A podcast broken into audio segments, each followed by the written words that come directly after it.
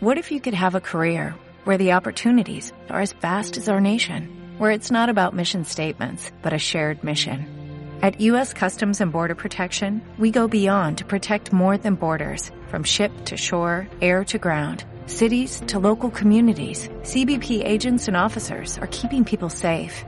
Join U.S. Customs and Border Protection and go beyond for something far greater than yourself. Learn more at cbp.gov/careers.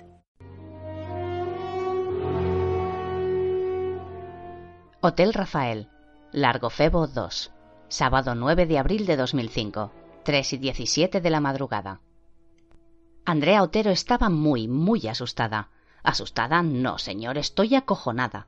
Lo primero que había hecho cuando llegó al vestíbulo del hotel había sido comprar tres paquetes de tabaco. La nicotina del primer paquete había sido una bendición. Ahora que ya había empezado el segundo, los contornos de la realidad empezaban a estabilizarse. Sentía un mareo ligeramente reconfortante, como un leve arrullo.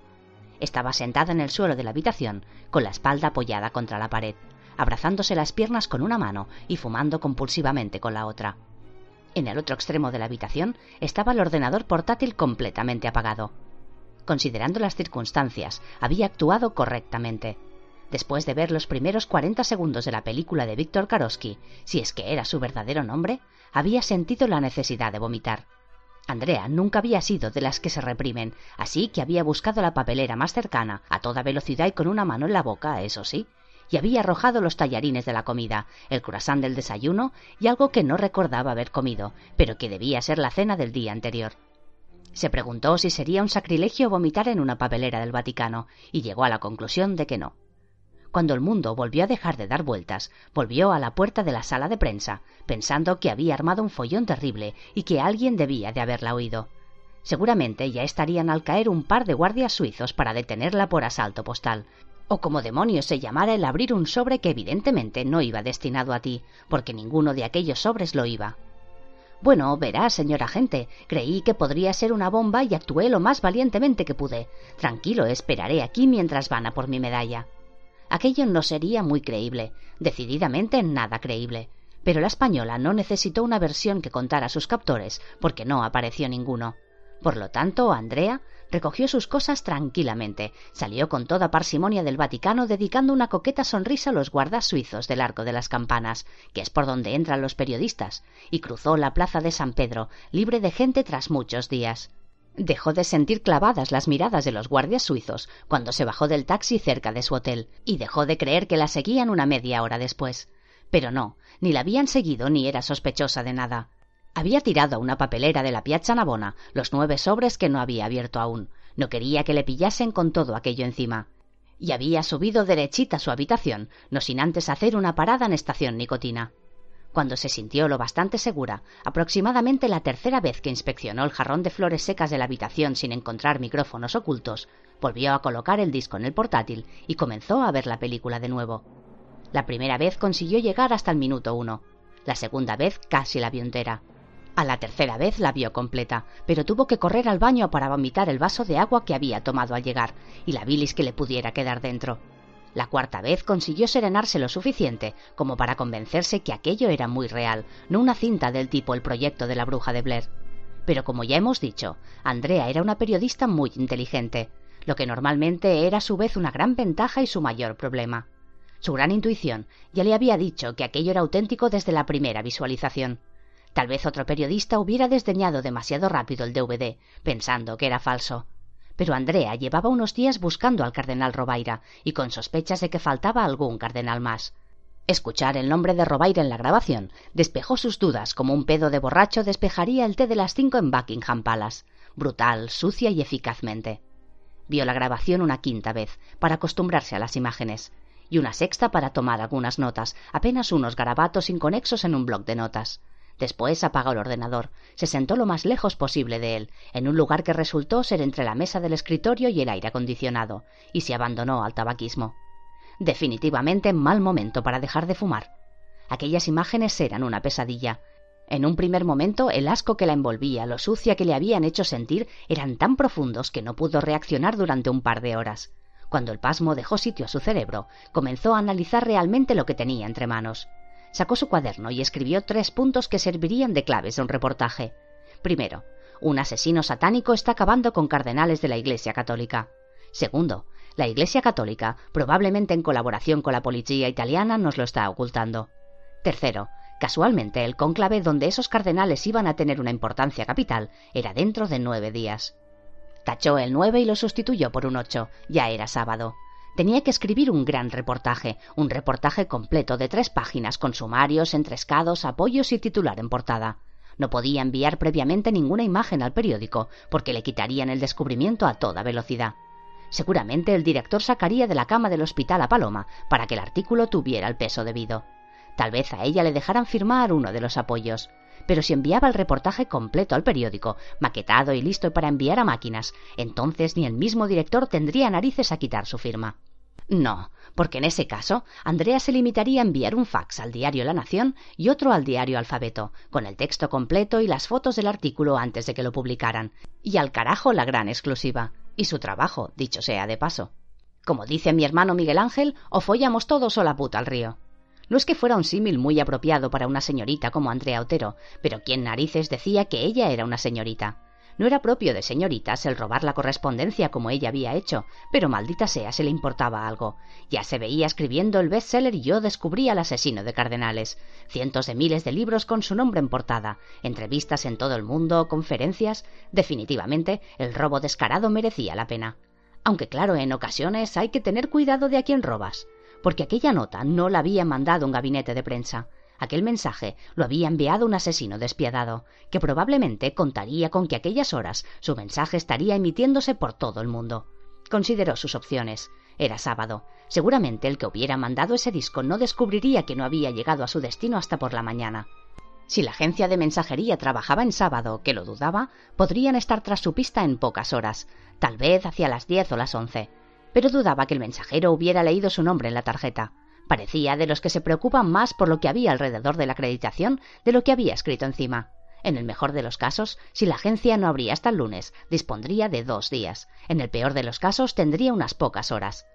Claro que Andrea había aprendido que lo más sano era actuar siempre en función del peor de los escenarios posibles. Así que redactaría el reportaje inmediatamente, en cuanto el artículo estuviera saliendo por las impresoras del redactor jefe y del director en Madrid, debería teñirse el pelo, calarse las gafas de sol y salir zumbando del hotel. Se levantó armándose de valor, encendió el portátil e inició el programa de maquetación del periódico. Escribiría directamente sobre la maqueta. Se le daba mucho mejor cuando veía cómo se representarían sus palabras sobre el texto. Tardó tres cuartos de hora en preparar la maqueta con las tres páginas. Casi estaba terminando cuando sonó su móvil. ¿Quién coño llamará este número a las tres de la mañana? Aquel número solo lo tenían en el periódico. No se lo había dado a nadie más, ni siquiera a su familia. Así que debía ser alguien de la redacción por una urgencia. Se levantó y rebuscó en el bolso hasta dar con él. Miró en la pantalla esperando ver la kilométrica exhibición de números que aparecían en el visor cada vez que llamaban desde España. Pero en lugar de eso, vio que el lugar donde debería figurar la identidad del llamante estaba en blanco. Ni siquiera parecía número desconocido. Descolgó. Diga. Lo único que escuchó fue el tono de comunicando. Se habrán equivocado de número. Pero algo en su interior le decía que aquella llamada era importante y que sería mejor que se diese prisa. Volvió al teclado escribiendo más rápido que nunca. Se le coló algún error tipográfico. Nunca una falta de ortografía. Ella no tenía de eso desde los ocho años. Pero ni siquiera volvió atrás para corregirlo. Ya lo harían en el periódico. De repente tenía una tremenda prisa por terminar. Le llevó cuatro horas el completar el resto del reportaje, horas de búsqueda de datos biográficos y fotografías de los cardenales muertos, noticias, semblanzas y muerte. El artículo contenía varias capturas de pantalla del propio vídeo de Karosky.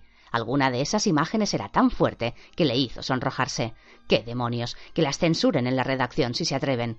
Se encontraba escribiendo las últimas líneas cuando llamaron a la puerta. Hotel Rafael, Largo Febo 2, sábado 9 de abril de 2005, 7 y 58 de la mañana. Andrea miró hacia la puerta como si no hubiera visto una en su vida. Extrajo el disco del ordenador, lo metió en su funda de plástico y lo arrojó dentro de la papelera del cuarto de baño. Volvió a la habitación con el corazón en un puño, deseando que fuera quien fuese se hubiese marchado. Los golpes en la puerta se repitieron, educados pero muy firmes. No podía ser el servicio de limpieza, apenas eran las ocho de la mañana. ¿Quién es? Señorita Otero, desayuno de bienvenida del hotel. Andrea abrió la puerta, extrañada. Yo no he pedido ningún. se interrumpió de golpe, porque aquel no era ninguno de los elegantes botones y camareros del hotel.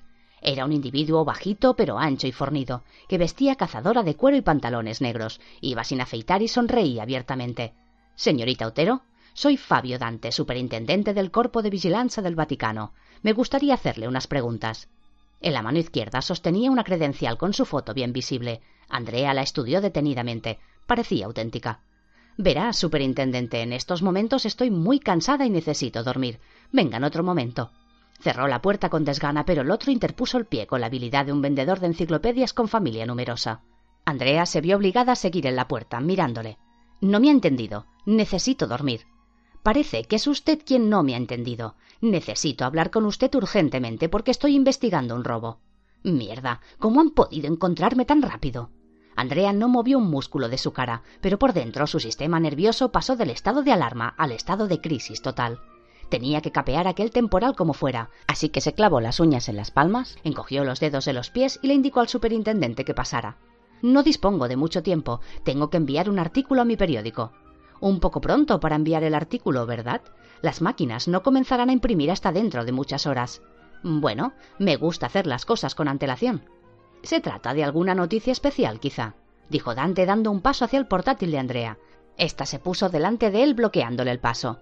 Ah, no, nada especial. Las habituales conjeturas sobre quién será el nuevo sumo pontífice. Por supuesto, una cuestión de esta suma importancia, ¿verdad? De suma importancia, en efecto. Pero no da para mucho en cuanto a noticias, ya sabe, el habitual reportaje de interés humano aquí y allá. No hay muchas noticias últimamente, ¿sabe? Así nos gusta que sea, señorita Otero. Exceptuando, claro, ese robo del que me hablaba. ¿Qué es lo que les han robado? Ah, nada del otro mundo, unos sobres. ¿Qué contenían? Seguramente algo muy valioso, la nómina de los cardenales. ¿Qué le hace pensar que el contenido era de valor? Debe serlo, no habrían enviado a su mejor sabueso tras la pista. Tal vez alguna colección de sellos de correos del Vaticano. He oído que los filatélicos matan por ellos. En realidad no eran sellos. ¿Le importa que fume? Debería pasarse a las pastillas de menta. El subinspector olfateó el ambiente. Bueno, por lo que huelo usted no sigue sus propios consejos. Ha sido una noche dura. Fume si es que encuentra un cenicero vacío. Dante encendió un cigarro y exhaló el humo. Como le decía, señorita Otero, los sobres no contenían sellos. Se trataba de una información extremadamente confidencial que no debería llegar a manos equivocadas. Por ejemplo, no comprendo. ¿Por ejemplo qué? ¿Qué manos serían las equivocadas, superintendente? Aquellas cuya dueña no supiera lo que le conviene. Dante miró alrededor y efectivamente no vio ningún cenicero. Zanjó la cuestión arrojando la ceniza al suelo. Andrea aprovechó la ocasión para tragar saliva. Si aquello no era una amenaza, ella era una monja de clausura. ¿Qué clase de información es esa? Del tipo confidencial. ¿Valiosa? Podría serlo. Espero que cuando encuentre a la persona que cogió los sobres sea de las que saben negociar. ¿Está usted dispuesto a ofrecer mucho dinero? No. Estoy dispuesto a ofrecerle conservar los dientes. A Andrea no le dio pavor la oferta de Dante, sino el tono. Enunció aquellas palabras con una sonrisa y el mismo tono con el que pediría un descafeinado. Aquello era realmente peligroso. De repente se lamentó de haberle dejado entrar. Se jugó una última carta. Bueno, superintendente, ha sido un rato de lo más interesante, pero ahora he de pedirle que se vaya. Mi compañero fotógrafo está a punto de volver, y es un poco celoso. Dante se echó a reír. Andrea no se reía en absoluto. El otro había sacado una pistola y le estaba apuntando entre ambos pechos. Basta de tonterías, preciosa. No hay ningún compañero. Deme los discos o veremos en vivo el color de sus pulmones. Andrea frunció el ceño en dirección al arma. No va a dispararme. Estamos en un hotel. Habría policía aquí en menos de medio minuto y no encontraría jamás lo que busca, sea lo que sea. El superintendente dudó unos instantes. ¿Sabe qué? Tiene razón, no le voy a disparar. Y le propinó un puñetazo terrible con la mano izquierda. Andrea vio luces de colores y un muro sólido frente a ella, hasta que se dio cuenta de que el golpe la había tumbado, y el muro era el suelo de la habitación. No tardaré mucho, señorita, lo justo para llevarme lo que necesito. Dante se acercó al ordenador, tocó las teclas hasta que desapareció el salvapantallas y se vio sustituido por el reportaje en el que Andrea estaba trabajando. ¡Premio! La periodista se incorporó a medias, palpándose la ceja izquierda. Aquel cabrón se la había partido, chorreaba sangre y no podía ver nada por ese ojo. No lo entiendo. ¿Cómo me ha encontrado? Señorita, usted misma nos dio autorización para ello, dándonos su número de móvil y firmando el impreso de aceptación. Mientras hablaba, el superintendente sacó del bolsillo de la cazadora dos objetos, un destornillador y un cilindro de metal brillante, no muy grande. Apagó el portátil, le dio la vuelta y empleó el destornillador para dejar al descubierto el disco duro. Pasó el cilindro varias veces por el mismo, y Andrea comprendió lo que era. Un imán potente. A tomar por saco el reportaje y toda la información del disco duro. Si hubiera leído atentamente la letra pequeña del impreso que firmó, hubiera visto que en uno de ellos nos autoriza localizar su móvil por satélite, en caso de que esté en peligro su seguridad. Una cláusula que se ideó por si se nos colaba un terrorista entre la prensa, pero que ha resultado de lo más útil en su caso. Alégrese de que la haya encontrado yo y no Karosky. Ah, sí, estoy dando saltos de alegría. Andrea había conseguido ponerse de rodillas. Con la mano derecha palpó hasta encontrar el cenicero de cristal de Murano que había planeado llevarse como souvenir de la habitación. Estaba en el suelo, junto a la pared, donde ella había estado fumando como una posesa. Dante se acercó a ella y se sentó en la cama. He de reconocer que debemos darle las gracias. Si no fuera por el vil latrocinio que cometió, a estas horas los desmanes de ese psicópata serían portada en todo el mundo. Usted quiso obtener provecho personal de la situación y no lo ha conseguido. Esto es un hecho. Ahora sea lista y dejemos las cosas como están. No tendrá su exclusiva, pero salvará la cara. ¿Qué me dice? Los discos, y musitó unas palabras ininteligibles. Dante se agachó hasta que su nariz tocó la de la periodista. ¿Cómo dices, encanto? Digo, que te den por culo, cabrón, dijo Andrea, y le golpeó en el oído con el cenicero. Hubo una explosión de ceniza cuando el durísimo cristal impactó contra el superintendente, que se llevó la mano a la cabeza dando un grito. Andrea se levantó tambaleándose e intentó darle una segunda vez, pero el otro fue más rápido. Le sujetó el brazo cuando el cenicero estaba a pocos centímetros de su cara. Vaya, vaya, sí que la putita tiene garras. Dante le apretó la muñeca y le retorció el brazo hasta que soltó el cenicero. Después le dio un puñetazo en la boca del estómago. Andrea cayó de nuevo al suelo, sin aire, sintiendo como si una bola de acero le oprimiera el pecho. El superintendente se palpaba la oreja, de la que caía un hilillo de sangre. Se miró al espejo. Tenía el ojo izquierdo medio cerrado, lleno de ceniza y colillas en el pelo. Volvió junto a la joven y echó un pie hacia atrás con intención de patearle el tórax. Si lo hubiese dado, el golpe le habría roto varias costillas. Pero Andrea fue más lista. Cuando el otro estaba echando un pie hacia atrás, le dio una patada en el tobillo de la pierna con la que se apoyaba. Dante cayó desmadejado sobre la moqueta, dándole tiempo a la periodista a correr hasta el baño. Cerró la puerta de golpe. Dante se levantó, cojeando. ¡Abre, zorra! ¡Que te jodan, hijo de puta! dijo Andrea más para sí misma que para su agresor. Se dio cuenta de que estaba llorando. Pensó en rezar, pero se acordó de para quién trabajaba Dante y decidió que tal vez no sería buena idea. Intentó apoyarse en la puerta, pero no le sirvió de mucho. La puerta se abrió del todo, empujando a Andrea contra la pared. El superintendente entró hecho una furia, la cara roja e hinchada de rabia. Ella intentó defenderse, pero él le agarró por el pelo, propinándole un brutal tirón, que le arrancó un buen mechón de pelo. Por desgracia, le sujetaba con una fuerza increíble, y ella poco pudo hacer más que arañarle las manos y la cara, intentando soltar la cruel presa. Consiguió hacer dos surcos de sangre en la cara de Dante, quien se enfureció aún más. ¿Dónde están? ¿Qué te... ¿Dónde? ¡Jodan! ¡Están! Le sostuvo fuerte la cabeza contra el espejo del baño, antes de estamparle la frente contra él. Una telaraña se extendió por todo el espejo, y en su centro quedó un redondel de sangre que se iba escurriendo poco a poco hacia la pila del lavabo. Dante la obligó a mirar su propio reflejo en el destrozado espejo. ¿Quieres que siga? De repente Andrea sintió que ya tenía suficiente. En la papelera del baño, murmuró. Muy bien, agáchate y cógelo con la mano izquierda. Ya basta de truquitos o te cortaré los pezones y te los haré tragar. Andrea siguió las instrucciones y le entregó el disco a Dante. Este lo comprobó. Parecía idéntico al que habían recibido en la vigilancia. Muy bien. ¿Y los otros nueve? La periodista tragó saliva. Los tiré. Y una mierda. Andrea sintió que volaba de vuelta a la habitación, y en realidad lo hizo durante casi metro y medio, arrojada por Dante. Aterrizó sobre la moqueta con las manos y la cara. No los tengo, joder, no los tengo. Mira las putas papeleras de la Piazza Navona, coño. El superintendente se acercó, sonriendo. Ella siguió en el suelo respirando muy deprisa, agitada. No lo comprendes, ¿verdad, zorra? Todo lo que tenías que hacer era darme los putos discos y te hubieses vuelto a tu casa con un moratón en la cara. Pero no, te crees más lista que el hijo de la señora Dante, y eso no puede ser. Así que vamos a pasar a palabras mayores. Tu oportunidad de salir de esto respirando ha pasado. Colocó una pierna a cada lado del cuerpo de la periodista, sacó la pistola y le apuntó la cabeza. Andrea volvió a mirarle a los ojos, aunque estaba muy asustada. Aquel cabrón era capaz de todo. No vas a disparar. Harías mucho ruido, dijo con mucha menos convicción que antes. ¿Sabes qué, putita? Una vez más tienes razón.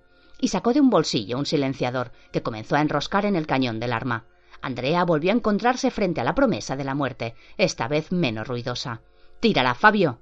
Dante se dio la vuelta, el asombro pintado en el rostro. En la puerta de la habitación estaban Dicanti y Fowler. La inspectora sostenía una pistola y el sacerdote la llave electrónica con la que habían entrado.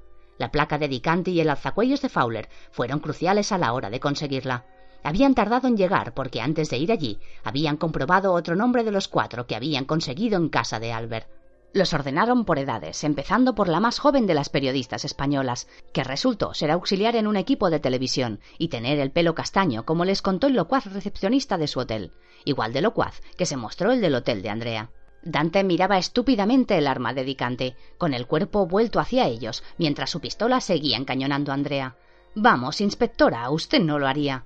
Está usted agrediendo a una ciudadana comunitaria en suelo italiano, Dante. Yo soy un agente de la ley. No puede decirme lo que puedo y lo que no puedo hacer. Suelte el arma o me veré obligada a disparar.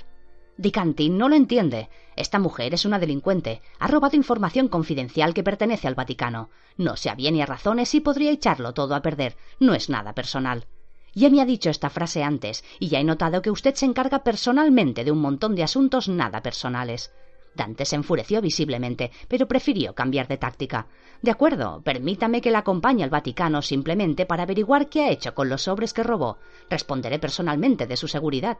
Andrea le dio un vuelco el corazón cuando escuchó aquellas palabras. No quería pasar ni un minuto más con aquel bastardo. Comenzó a girar las piernas muy despacio para colocar el cuerpo en determinada posición.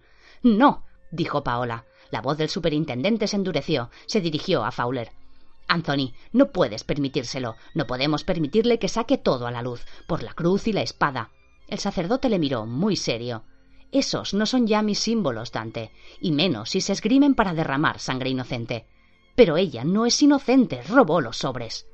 Aún no había acabado de hablar Dante, cuando Andrea alcanzó la posición que estaba buscando desde hacía rato. Calculó un momento y lanzó el pie hacia arriba. No lo hizo con todas sus fuerzas, y no por falta de ganas, sino dándole prioridad a la puntería. Quería acertar de pleno en las pelotas de aquel cabrón, y fue justo donde golpeó. Sucedieron tres cosas a la vez. Dante soltó el disco que aún sostenía y se agarró los testículos con la mano izquierda, mientras con la derecha amartillaba el arma y comenzaba a apretar el gatillo. El superintendente boqueaba como una trucha fuera del agua, porque estaba respirando dolor.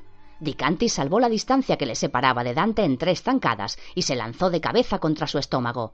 Fowler reaccionó medio segundo después de Dicanti. No sabemos si porque estaba perdiendo reflejos por la edad o porque estaba evaluando la situación, y corrió hacia la pistola que, a pesar de la patada, seguía apuntando a Andrea. Consiguió agarrar a Dante por la muñeca derecha, casi en el mismo momento en que el hombro de Dicanti impactaba con el pecho de Dante. El arma se disparó hacia el techo. Cayeron los tres en un confuso revoltijo, cubiertos por una lluvia de escayola. Fowler, sin soltar la muñeca del superintendente, hizo presión con ambos pulgares en el punto en que la mano se une al brazo. Dante soltó la pistola, pero consiguió encajar un rodillazo en la cara de la inspectora, que rodó a un lado sin sentido.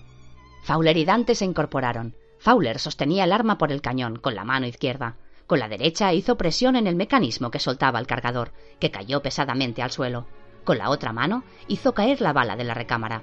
Dos movimientos rápidos más y tenía el percutor sobre la palma. Lo arrojó al otro lado de la habitación y tiró la pistola al suelo, a los pies de Dante. Ahora ya no sirve de mucho. Dante sonrió, metiendo la cabeza entre los hombros. Tampoco tú sirves de mucho, viejo. Demuéstralo. El superintendente arremetió contra el sacerdote. Fowler se hizo a un lado, lanzando el brazo. Falló la cara de Dante por poco, golpeando con el hombro.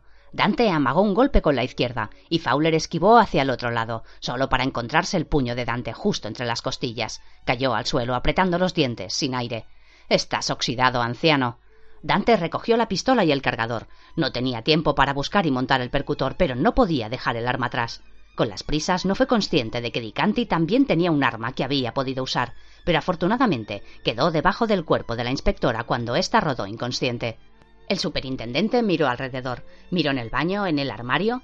Andrea Otero no estaba, y el disco que había dejado caer durante la refriega tampoco. Una gota de sangre en la ventana le hizo asomarse, y por un instante creyó que la periodista tenía el poder de caminar por el aire como Cristo sobre las aguas, o mejor dicho, de gatear. Enseguida se dio cuenta de que la habitación en la que se encontraban quedaba a la altura del tejado del edificio vecino, que protegía el bello claustro del convento de Santa María de la Paz, construido por Bramante. Andrea no tenía ni idea de quién había construido el claustro, ni tampoco que, irónicamente, Bramante había sido el primer arquitecto de San Pedro del Vaticano.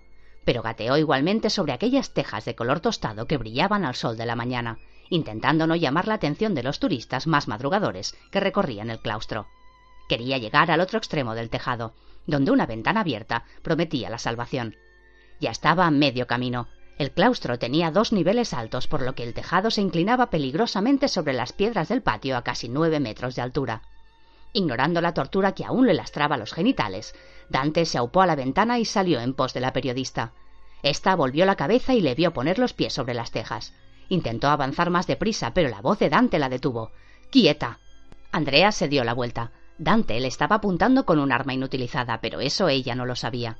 Se preguntó si aquel tío estaría tan loco como para disparar su arma a plena luz del día en presencia de testigos, porque los turistas les habían visto y contemplaban extasiados la escena que tenía lugar sobre sus cabezas. Poco a poco aumentaba el número de espectadores. Una lástima que Dicante estuviera sin sentido en el suelo de la habitación, porque se estaba perdiendo un ejemplo de libro de lo que en psiquiatría forense se conoce como bystander effect. Una teoría más que probada que asegura que a medida que aumenta el número de viandantes que ven a una persona en apuros, descienden las probabilidades de que alguien ayude a la víctima y aumentan las de que señalen con el dedo y avisen a sus conocidos para que lo vean. Ajeno a las miradas, Dante caminaba agachado lentamente hacia la periodista. Según se acercaba, vio con satisfacción que llevaba uno de los discos en la mano. Debía decir la verdad. Había sido tan idiota de tirar el resto de los sobres. Por lo tanto, aquel disco cobraba una importancia mucho mayor. Dame el disco y me marcharé, lo juro. No quiero hacerte daño, mintió Dante. Andrea estaba muerta de miedo, pero hizo gala de un valor y unas agallas que hubieran avergonzado a un sargento de la Legión. Y una mierda. Lárgate o lo tiro. Dante se quedó parado, a mitad de camino. Andrea tenía el brazo extendido, la muñeca ligeramente flexionada. Con un simple gesto, el disco volaría como un frisbee. Podría partirse al tocar el suelo, o quizá el disco planearía con la ligera brisa de la mañana y podría cogerlo al vuelo a alguno de los mirones, que se evaporaría antes de que él pudiera llegar hasta el claustro del convento, y entonces adiós. Demasiado riesgo. Aquello eran unas tablas. ¿Qué hacer en ese caso? Distraer al enemigo hasta inclinar la balanza a tu favor. Señorita, dijo alzando mucho la voz, no salte. No sé qué le ha empujado a esta situación, pero la vida es muy hermosa. Si lo piensa, verá que tiene muchas razones para vivir. Sí, eso tenía sentido. Acercarse lo suficiente como para ayudar a la loca con la cara cubierta de sangre, que había salido al tejado amenazando suicidarse. Intentar sujetarla sin que nadie observe cómo le arrebato el disco, y después en el forcejeo no ser capaz de salvarla. Una tragedia. Dedicanti y Fowler ya se encargaría desde arriba. Ellos sabían presionar. No salte, piense en su familia. ¿Pero qué dices, imbécil? se asombró Andrea. No pienso saltar. Desde abajo, los mirones utilizaban el dedo para señalar, en vez de para pulsar las teclas del teléfono y llamar a la policía. Alguno ya habrá comenzado a gritar Non saltare, non saltare. A ninguno le pareció extraño que el rescatador tuviese una pistola en la mano, o tal vez no distinguían lo que llevaba el intrépido rescatador en la mano derecha. Dante se regocijó para sus adentros. Cada vez estaba más cerca de la joven reportera. No temas, soy policía. Andrea comprendió demasiado tarde lo que pretendía el otro. Ya estaba menos de dos metros. No te acerques, cabrón. Lo tiraré. Desde abajo los espectadores creyeron escuchar que la que se iba a arrojar era ella, pues apenas se fijaron en el disco que llevaba en la mano. Hubo más gritos de no, no, y alguno de los turistas incluso declaró a Andrea su amor eterno si bajaba del tejado sana y salva. Mientras los dedos extendidos del superintendente casi rozaban los pies descalzos de la periodista que estaba vuelta hacia él. Esta retrocedió un poco y resbaló unos centímetros. La multitud, pues ya casi había cincuenta personas en el claustro, e incluso algunos clientes asomados a las ventanas del hotel, contuvo el aliento, pero enseguida alguien gritó Mira. un cura. Dante se volvió. Fowler estaba de pie sobre el tejado y tenía una teja en cada mano. Aquí no, Anthony, gritó el superintendente. Fowler no pareció escucharle. Le lanzó una de las tejas con endiablada puntería. Dante tuvo suerte de protegerse la cara con el brazo. De no haberlo hecho así, tal vez el crujido que se oyó cuando la teja golpeó con fuerza su antebrazo hubiera sido el de su cráneo rompiéndose en vez del antebrazo. Se desplomó sobre el tejado y rodó hasta el borde. Pudo agarrarse de puro milagro a un saliente, golpeándose las piernas con una de las preciosas columnas, talladas por un sabio escultor, bajo la supervisión de Bramante, quinientos años atrás. Irónicamente, los espectadores que no auxiliaron a la víctima sí lo hicieron con Dante, y entre tres personas consiguieron descolgar aquel títere roto hasta el suelo. Este se lo agradeció perdiendo el conocimiento. En el tejado, Fowler se dirigió a Andrea. Señorita Otero, haga el favor de volver a la habitación antes de que se haga daño. Hotel Rafael, Largo Febo 2, sábado 9 de abril de 2005, 9 y 14 de la mañana. Paola volvió al mundo de los vivos encontrándose de maravilla. Las atentas manos del padre Fowler le colocaban una toalla mojada sobre la frente. Enseguida dejó de encontrarse tan bien y comenzó a lamentar que su cuerpo no terminara en los hombros, porque la cabeza le dolía enormemente. Se recuperó justo a tiempo de atender a los dos agentes de la policía que se habían personado por fin en la habitación del hotel y decirles que se largaran con viento fresco, que ella lo tenía todo controlado. Ticanti les juró y perjuró que allí no había ninguna suicida y que todo se trataba de un error. Los agentes miraron en derredor, un poco mosqueados por el desorden del lugar, pero obedecieron. Entretanto, en el baño, Fowler intentaba recomponer la frente de Andrea, maltrecha tras su encuentro con el espejo. En el momento en que Dicanti se deshizo de los guardias y se asomó al excusado, el sacerdote le decía a la periodista que aquello iba a necesitar puntos. Por lo menos cuatro en la frente y dos en la ceja. Pero ahora no puede perder tiempo yendo a un hospital. Le diré lo que haremos. Usted va a subir ahora mismo un taxi rumbo a Bolonia. Tardará unas cuatro horas. Allí le estará esperando un médico amigo mío que le dará unos puntos. Él le llevará al aeropuerto y usted tomará el avión con destino a Madrid, vía Milán. Allí estará segura. Y procure no volver por Italia en un par de años. ¿No sería mejor coger el avión en Nápoles? intervino Dicanti. Fowler la miró muy serio. Doctora, si alguna vez necesita huir de esas personas, por favor, nunca huya hacia Nápoles. Tienen demasiados contactos allí. Yo diría que tienen contactos en todas partes. Lamentablemente está usted en lo cierto, y me temo que las consecuencias de habernos cruzado en el camino de la vigilancia no serán agradables ni para usted ni para mí. Acudiremos a Boy. Él se pondrá de nuestra parte. Fowler guardó silencio un momento. Tal vez. Sin embargo, la prioridad ahora mismo es sacar de Roma a la señorita Utero. Andrea, de cuya cara no huía una mueca de dolor, porque la herida de la frente escocía mucho aunque sangrara bastante menos gracias a Fowler, no le hacía gracia en absoluto aquella conversación de la que asistía en silencio. Diez minutos atrás, cuando vio desaparecer a Dante por el borde del tejado, había sentido una oleada de alivio. Corrió hacia Fowler y le echó ambos brazos al cuello, corriendo el riesgo de que ambos rodaran también tejado abajo. Fowler le explicó someramente que había un sector muy concreto del organigrama vaticano que no quería que ese asunto viera la luz y que por eso había visto amenazada su vida. El cura no hizo ningún comentario acerca de lo deplorable de su robo de los sobres, lo cual había sido todo un detalle. Pero ahora estaba imponiendo su criterio, lo cual no gustaba a la periodista. Agradecía el oportuno salvamento del sacerdote y la criminalista, pero no estaba dispuesta a ceder al chantaje. Yo no pienso ir a ninguna parte, señores. Soy una periodista acreditada y mi periódico confía en mí para llevarles las noticias del cónclave. Y quiero que sepan que he descubierto una conspiración al más alto nivel para ocultar la muerte de unos cardenales y un miembro de la policía italiana a manos de un psicópata. El Globo va a publicar unas impresionantes portadas con esa información, y todas van a llevar mi nombre. El sacerdote escuchó con paciencia y contestó con firmeza. Señorita Otero, admiro su valor, tiene usted más coraje que muchos soldados que he conocido, pero en este juego necesitaría usted mucho más que valentía. La periodista se sujetó la venda que le cubría la frente con una mano y apretó los dientes. No se atreverán a hacerme nada cuando publique el reportaje. Tal vez sí tal vez no. Pero yo tampoco quiero que se publique el reportaje, señorita. No es conveniente. Andrea le dedicó una mirada de incomprensión. ¿Cómo dice? Simplificando, deme el disco, dijo Fowler. Andrea se levantó tambaleándose. Estaba indignada y sostenía muy fuerte el disco contra su pecho. No sabía que fuera usted uno de esos fanáticos dispuestos a matar por preservar sus secretos. Me marcho ahora mismo. Fowler la empujó hasta volverla a sentar en el inodoro. Personalmente creo que la frase más esclarecedora del Evangelio es la verdad os hará libres, y si por mí fuera, podría ir usted corriendo y contar que un sacerdote con un historial de pederastia se ha vuelto loco y anda por ahí acuchillando cardenales.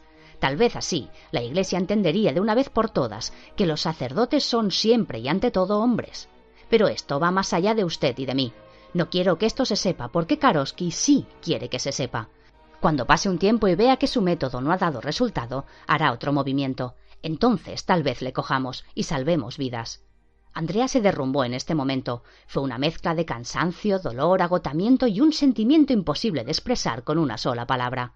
Ese sentimiento en medio camino entre la fragilidad y la autocompasión que tiene lugar cuando uno se da cuenta de que es muy pequeño en comparación con el universo.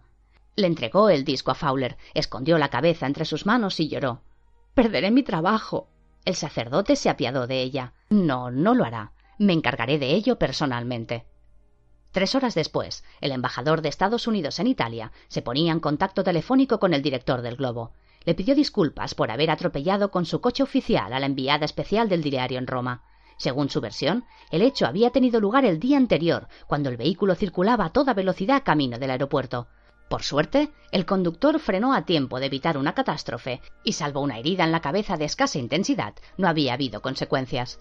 Al parecer, la periodista había insistido una y otra vez en que debía continuar su trabajo, pero los médicos de la embajada que la han examinado recomendaron que la periodista tuviera un par de semanas de descanso, por lo que se habían brindado a enviarla a Madrid a cuenta de la embajada.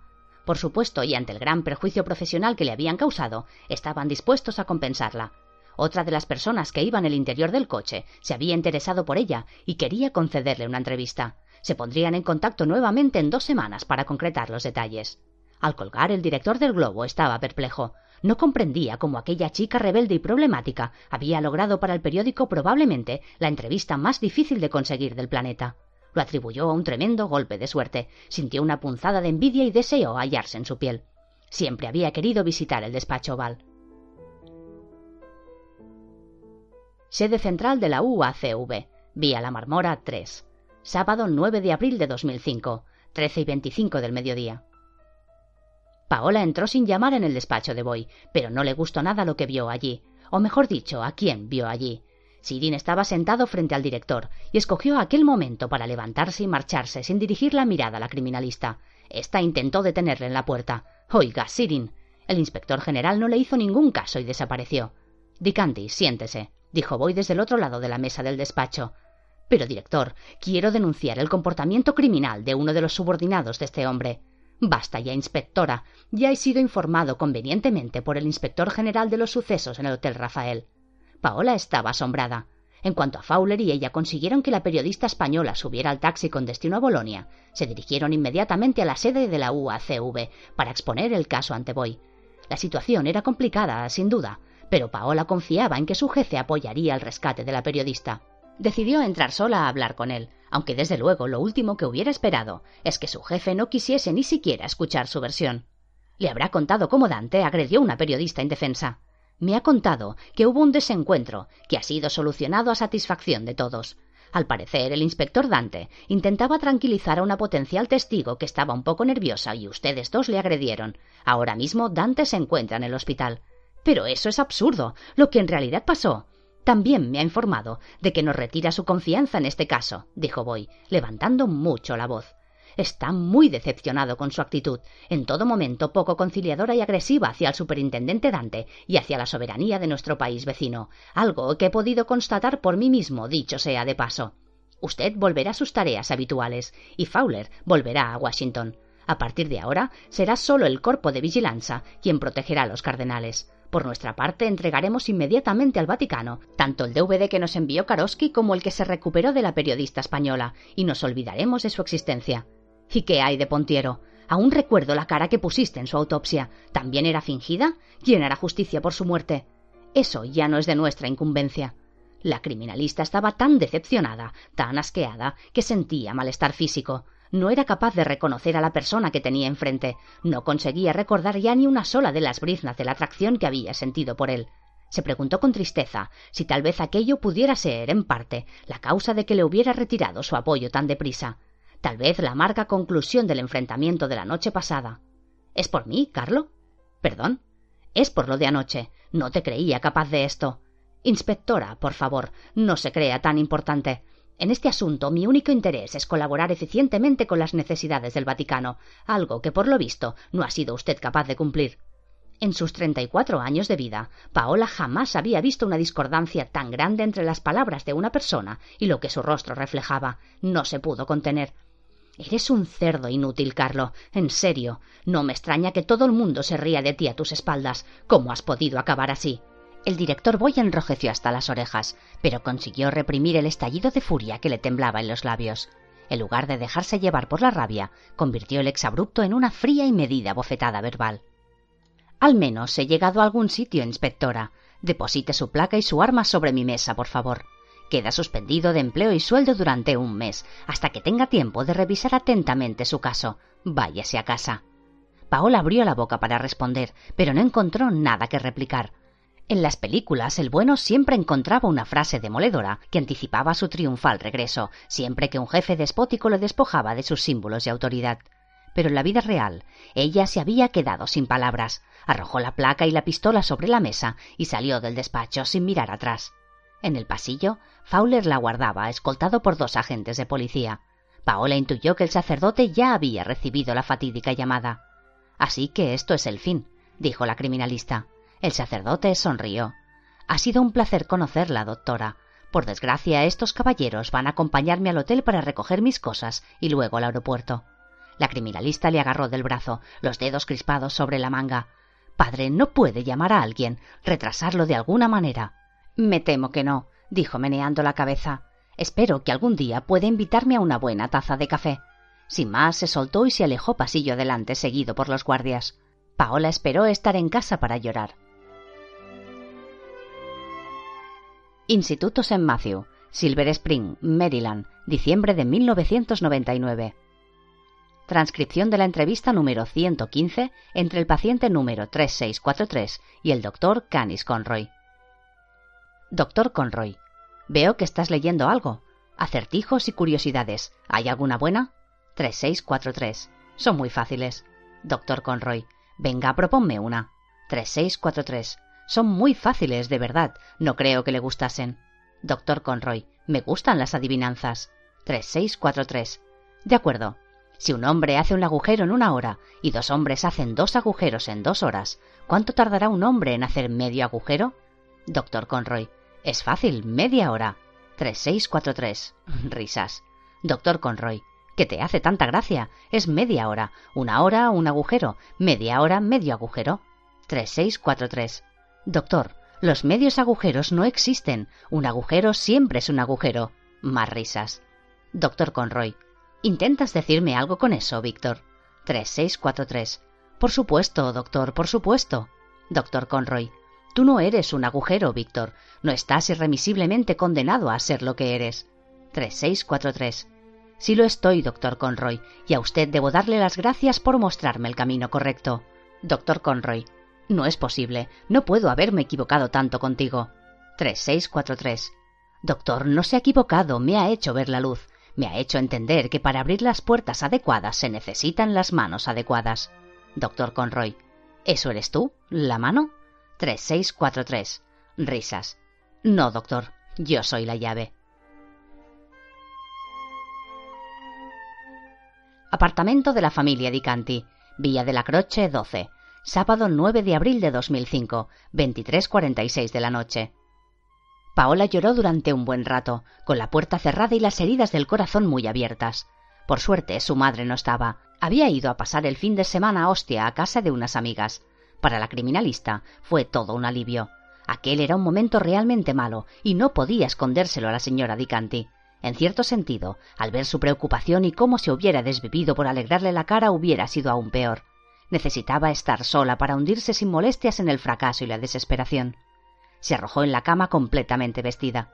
Por la ventana entraban en la habitación el bullicio de las calles vecinas y los tímidos rayos de la tarde de abril. Con ese arrullo y después de dar mil vueltas a la conversación de Boy y a los sucesos de los últimos días consiguió dormir. Casi nueve horas después de haber caído rendida, un olor maravilloso a café recién hecho se coló en su sueño, obligando a emerger a su conciencia. Mamá, has vuelto demasiado pronto. Efectivamente, he vuelto pronto, pero se equivoca usted de persona, dijo una voz dura, educada y con un italiano cadencioso y vacilante, la voz del padre Fowler. Paola abrió mucho los ojos y sin darse cuenta de lo que hacía le echó ambos brazos al cuello. Cuidado, cuidado, que derrama usted el café. La criminalista se soltó a regañadientes. Fowler estaba sentado en el borde de su cama y la miraba divertido. En la mano llevaba una taza que había tomado de la propia cocina de la casa. ¿Cómo ha entrado aquí? ¿Y cómo ha conseguido escapar de los policías? ¿Le hacía usted camino de Washington? Con calma, una pregunta por vez, rió Fowler. En cuanto a cómo he conseguido escapar de dos funcionarios gordos y mal de entrenados, le ruego por favor que no insulte a mi inteligencia. Sobre cómo he entrado aquí, la respuesta es fácil, con una ganzúa. Ya veo, entrenamiento básico de la CIA, ¿verdad? Más o menos. Lamento la intromisión, pero llamé varias veces y nadie me abrió. Creí que podría usted estar en problemas. Cuando la vi dormir tan apaciblemente, decidí cumplir mi promesa e invitarla a un café. Paola se puso de pie, aceptando la taza de manos del sacerdote. Le dio un sorbo largo y tranquilizador. La habitación estaba iluminada solo por la luz de las farolas de la calle, que fabricaban largas sombras en el alto techo. Fowler contempló el cuarto bajo a aquel tenue resplandor. Sobre una pared colgaban los diplomas de la escuela, de la universidad, de la academia del FBI, también las medallas de natación e incluso algunos dibujos al óleo que ya debían de tener al menos trece años. Sintió de nuevo la vulnerabilidad de aquella mujer inteligente y fuerte, pero que seguía lastrada por su pasado. Una parte de ella nunca había abandonado su primera juventud. Intentó adivinar qué lado de la pared sería más visible desde la cama y creyó comprender entonces. En el punto que trazó mentalmente su línea imaginaria desde la almohada al muro, se veía un cuadro de Paola junto a su padre en una habitación del hospital. Este café es muy bueno. Mi madre lo hace fatal. Es cuestión de regular el fuego, doctora. ¿Por qué ha vuelto, padre? Por varios motivos. Porque no quería dejarla usted en la estacada para evitar que ese loco se salga con la suya, y porque sospecho que aquí hay mucho más de lo que se esconde a simple vista. Siento que nos han utilizado a todos, a usted y a mí. Además, supongo que usted tendrá un motivo muy personal para seguir adelante. Paola frunció el ceño. Tiene usted razón. Pontiero era un amigo y un compañero. Ahora mismo lo que más me preocupa es hacer justicia con su asesino. Pero dudo que podamos hacer nada ahora, padre. Sin mi placa y sin sus apoyos, solo somos dos nubecillas de aire. Al menor soplo de viento nos dispersaremos, y además es posible que a usted le estén buscando. Es posible que me estén buscando, en efecto. A los dos policías les di esquinazo en Fiumicino, pero dudo que Boy llegue al extremo de lanzar una orden de busca y captura contra mí. Con el follón que hay en la ciudad, no le serviría de nada, ni sería muy justificable. Lo más probable es que lo deje correr. ¿Y sus jefes, padre? Oficialmente yo estoy en Langley. Extraoficialmente no han puesto reparos en que me quede por aquí un poco más. Por fin una buena noticia. Lo que tenemos más complicado es entrar en el Vaticano, porque Sirin estará avisado. Pues no veo cómo podemos proteger a los cardenales si ellos están dentro y nosotros fuera. Creo que deberíamos empezar desde el principio, doctora.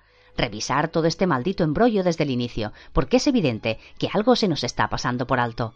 Pero, ¿cómo? No tengo el material apropiado. Todo el expediente de Karosky está en la UACV. Fowler le dedicó una media sonrisa pícara. Bueno, a veces Dios nos concede pequeños milagros. Hizo un gesto en dirección al escritorio de Paola, en un extremo de la habitación. Paola encendió el flexo sobre la mesa que iluminó el grueso legajo de tapas marrones que componía el dossier de Karosky. Le propongo un trato, doctora. Usted se dedica a lo que mejor sabe hacer, un perfil psicológico del asesino, uno definitivo con todos los datos de los que disponemos ahora. Yo mientras le voy sirviendo café. Paola apuró de un trago el resto de la taza. Intentó escrutar el rostro del sacerdote, pero su rostro quedaba fuera del cono de luz que iluminaba el expediente de Karosky.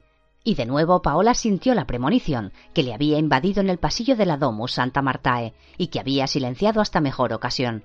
Ahora, y más tras la larga lista de acontecimientos que sucedieron a la muerte de Cardoso, estaba más convencida que nunca de que aquella intuición había sido acertada. Encendió el ordenador sobre su escritorio, seleccionó entre sus documentos una ficha de perfil en blanco y comenzó a rellenarla compulsivamente, consultando de tanto en tanto las hojas del dossier. Prepare otra cafetera, padre. Tengo que confirmar una teoría. Perfil psicológico de asesino múltiple. Paciente, Karosky, Víctor. Perfil realizado por la doctora Paola Dicanti. Situación del paciente, in absentia.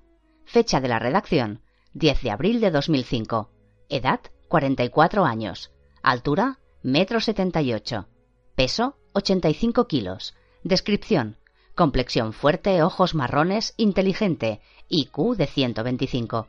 Antecedentes familiares. Víctor Karosky nace en una familia emigrante de clase media, bajo una madre dominante y con profundos problemas de conexión con la realidad debido a la influencia de la religión. La familia emigra desde Polonia, y desde el principio es obvio el desarraigo en todos sus miembros. El padre presenta un cuadro típico de ineficacia laboral, alcoholismo y malos tratos, al que se añade el agravante de abusos sexuales repetidos y periódicos, entendidos como castigo, cuando el sujeto llega a la adolescencia. La madre fue consciente en todo momento de la situación de abusos e incesto cometida por su cónyuge, aunque al parecer fingía no darse cuenta. Un hermano mayor escapa del hogar paterno condicionado por los abusos sexuales. Un hermano menor muere en abandono tras una larga convalecencia ocasionada por la meningitis. El sujeto es encerrado en un armario incomunicado durante largos periodos de tiempo, tras el descubrimiento por parte de la madre de los abusos del padre del sujeto. Cuando es liberado, el padre ha abandonado el hogar familiar y es la madre quien impone su personalidad, en este caso recalcando sobre el sujeto la figura católica del miedo al infierno, al que conducen sin duda los excesos sexuales, siempre según la madre del sujeto. Para ello le viste con sus ropas e incluso llega a amenazarle con la castración. Se produce en el sujeto una distorsión grave de la realidad, así como un serio trastorno de sexualidad no integrada. Comienzan a aparecer los primeros rasgos de ira y personalidad antisocial, con un fuerte sistema de respuesta nerviosa. Agrede a un compañero de instituto, por lo que es internado en un reformatorio. A la salida del mismo su expediente queda limpio y toma la determinación de ingresar en un seminario con 19 años no se le realiza ningún control psiquiátrico previo y consigue su propósito. Historial en la edad adulta. Los indicios de un trastorno de sexualidad no integrada se confirman en el sujeto a los 19 años, poco después del fallecimiento de su madre, con tocamientos a un menor, que poco a poco se van haciendo más frecuentes y graves. Por parte de sus superiores eclesiásticos no hay una respuesta punitiva a sus agresiones sexuales, que toman un cariz más delicado cuando el sujeto es responsable de sus propias parroquias. Según su expediente, hay documentadas al menos 89 agresiones a menores, de las cuales 37 fueron actos completos de sodomía y el resto tocamientos o coacción a las víctimas para que le masturbaran o practicaran la felación. Su historial de entrevistas permite deducir que, por extraño que parezca, era un sacerdote plenamente convencido de su ministerio sacerdotal. En otros casos de pederastia entre sacerdotes, ha sido posible señalar su pulsión sexual como el motivo de ingresar en el sacerdocio, como un zorro entrando en un gallinero. Pero en el caso de Karosky, los motivos para pronunciar sus votos eran bien diferentes. Su madre le empujó en esa dirección, incluso llegando a la coacción. Tras un incidente con un feligrés, al que agredió, el escándalo Karosky no puede ocultarse por más tiempo y el sujeto llega finalmente al Instituto St. Matthew, un lugar de rehabilitación para sacerdotes católicos con problemas. Allí descubrimos a un Karosky muy identificado con el Antiguo Testamento, especialmente con la Biblia. Se produce un episodio de agresión espontánea contra un empleado del instituto a los pocos días de su ingreso. Del caso deducimos la fuerte disonancia cognitiva que hay entre la pulsión sexual del sujeto y sus convicciones religiosas. Cuando ambas entran en colisión, se producen crisis de violencia, como el episodio de la agresión al técnico. Historial reciente. El sujeto manifiesta un cuadro de ira reflejada en su agresión desplazada. Ha cometido varios crímenes en los que presenta elevados niveles de sadismo sexual, incluyendo rituales simbólicos y necrofilia insercional. Perfil de características notables manifestadas en sus acciones. Personalidad agradable, inteligencia media alta mentiras frecuentes, ausencia total de remordimientos o sentimientos hacia sus víctimas, egocéntrico absoluto, desapego personal y afectivo, sexualidad impersonal e impulsiva encaminada a la satisfacción de necesidades ególatras, personalidad antisocial, niveles de obediencia altos, incoherencia, pensamiento irracional integrado en sus acciones, neurosis múltiples, comportamiento criminal entendido como medio y no como fin, tendencias suicidas, mission oriented.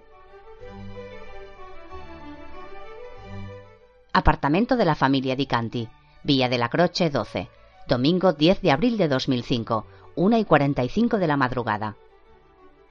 Fowler terminó de leer el informe que le tendía Dicanti. Estaba muy sorprendido. Doctora, espero que no le importe, pero este perfil está incompleto. Ha escrito tan solo un resumen de lo que ya sabíamos. Sinceramente, esto no nos aporta mucho. La criminalista se puso en pie. Todo lo contrario, padre. Karosky presenta un cuadro clínico muy complejo, del que dedujimos que el aumento de su agresividad convirtió a un depredador sexual castrado clínicamente en un asesino múltiple. Esa es la base de nuestra teoría, en efecto. Pues no vale una mierda. Observe las características del perfil al final del informe. Las ocho primeras definirán un asesino en serie. Fowler las consultó y asintió. Hay dos tipos de asesinos en serie, desorganizados y organizados. No es una clasificación perfecta, pero sí bastante coherente. Los primeros corresponden a los criminales que cometen actos espontáneos e impulsivos, con grandes riesgos de dejar evidencias tras ellos. A menudo conocen a sus víctimas, que suelen estar en su entorno geográfico. Sus armas son de conveniencia, una silla, un cinturón, cualquier cosa que encuentren a mano.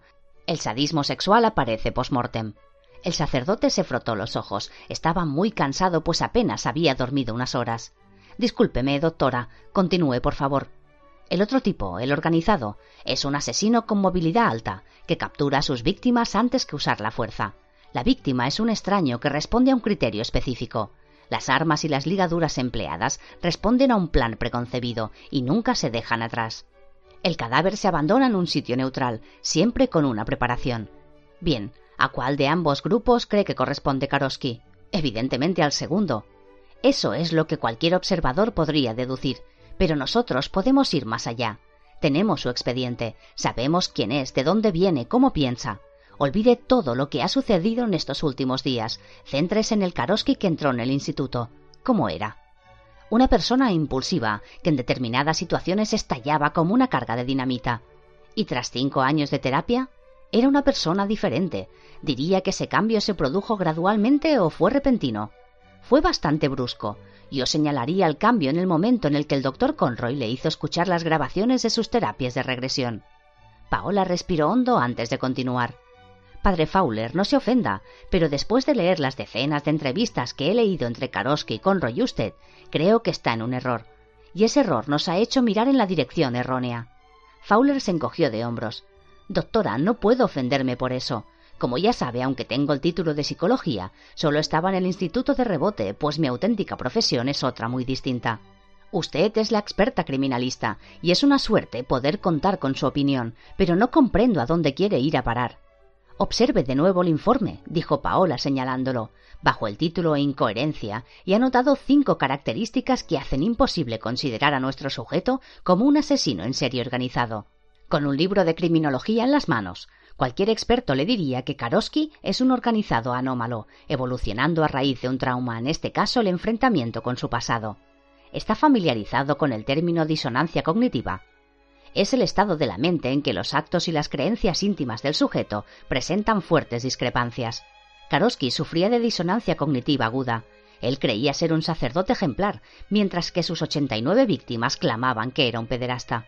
Perfecto, entonces, según usted, el sujeto católico convencido, neurótico, impermeable a toda intrusión del exterior, se convierte en pocos meses en asesino múltiple sin rastro de neurosis, frío y calculador tras escuchar unas cintas en las que comprende cómo fue maltratado de niño.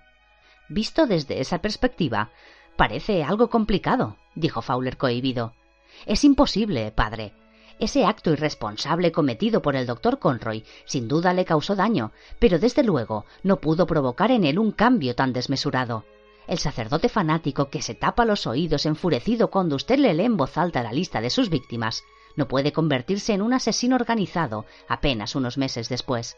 Y recordemos que sus dos primeros crímenes rituales se producen en el propio instituto, la mutilación de un sacerdote y el asesinato de otro.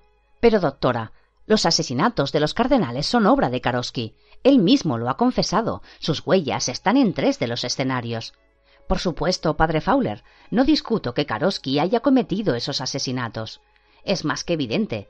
Lo que intento decirle es que el motivo de que los haya cometido no es el que creíamos. La característica más importante de su perfil, el hecho que le llevó al sacerdocio a pesar de su alma torturada, es el mismo que le ha condicionado para cometer esos actos tan terribles.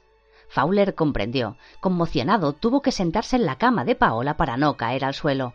La obediencia. Exacto, padre. Karosky no es un asesino en serie, es un sicario.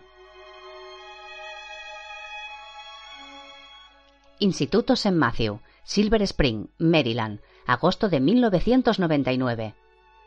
En la celda de aislamiento no se oía ningún ruido. Por eso el susurro que le llamaba, apremiante, exigente, invadió los oídos de Karosky como una marea. Víctor. Karosky bajó de la cama con paso apresurado, como un niño. Allí estaba él, de nuevo. Había venido una vez más para ayudarle, para guiarle, para iluminarle, para darle un sentido y un propósito a su fuerza y a su necesidad. Ya estaba bien de soportar la injerencia cruel del doctor Conroy, que le examinaba como estudiaría una mariposa clavada en un alfiler bajo su microscopio. Estaba al otro lado de la puerta de acero, pero casi podía sentirle allí en la habitación a su lado. A él podía respetarle, podía seguirle. Él podría comprenderle y orientarle.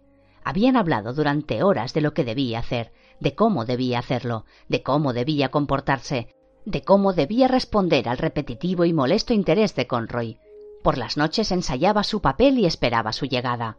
Solo venía una vez cada semana, pero le esperaba con impaciencia, contando hacia atrás las horas, los minutos. Mientras ensayaba mentalmente, había afilado el cuchillo muy despacio, procurando no hacer ruido. Él se lo ordenó.